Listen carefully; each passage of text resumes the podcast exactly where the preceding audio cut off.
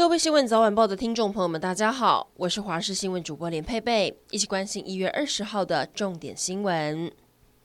先来关注疫情发展。桃园市昨天新增八例确诊，一例感染源有待追查，另外七例是西堤匡列延伸的个案。其中案一八一一九在大南市场工作，由于市场出入人流复杂，昨天开始一连三天预防性休市，进行市场内外清消。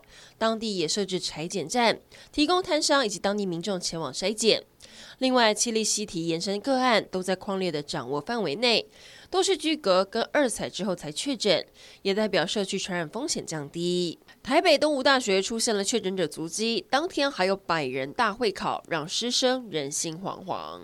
台北市中山区有一名防疫计程车司机到天津街的防疫旅馆待命，没有想到遇到四名年轻男子喝完酒想要拦车。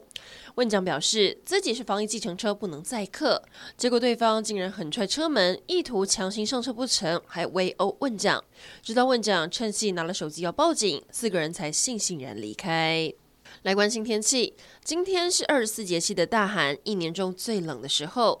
清晨最低温出现在苗栗西湖，只有九点九度。明天开始一连三天全台有雨。其实今天傍晚大家下班下课回家时就会开始变天，北部跟基隆地区要注意可能会有局部大雨。因为东北季风还在影响，桃园到台南以及外岛要注意有强风特报。明天东北季风就会减弱，温度开始略微回升。提醒您要留意最新的天气资讯。社会消息来关心，台中有一名二十五岁的女子约网友到汽车旅馆，但最后对方被发现全裸沉睡在房内。检警后来查到，女子跟丈夫合谋诱骗男网友斗摩铁，暗中在啤酒里面掺了安眠药，趁着对方昏迷洗劫财物。短短半个月就有七个人受害。其中这名林姓男子因为患有心脏病，真的是好让人羡慕。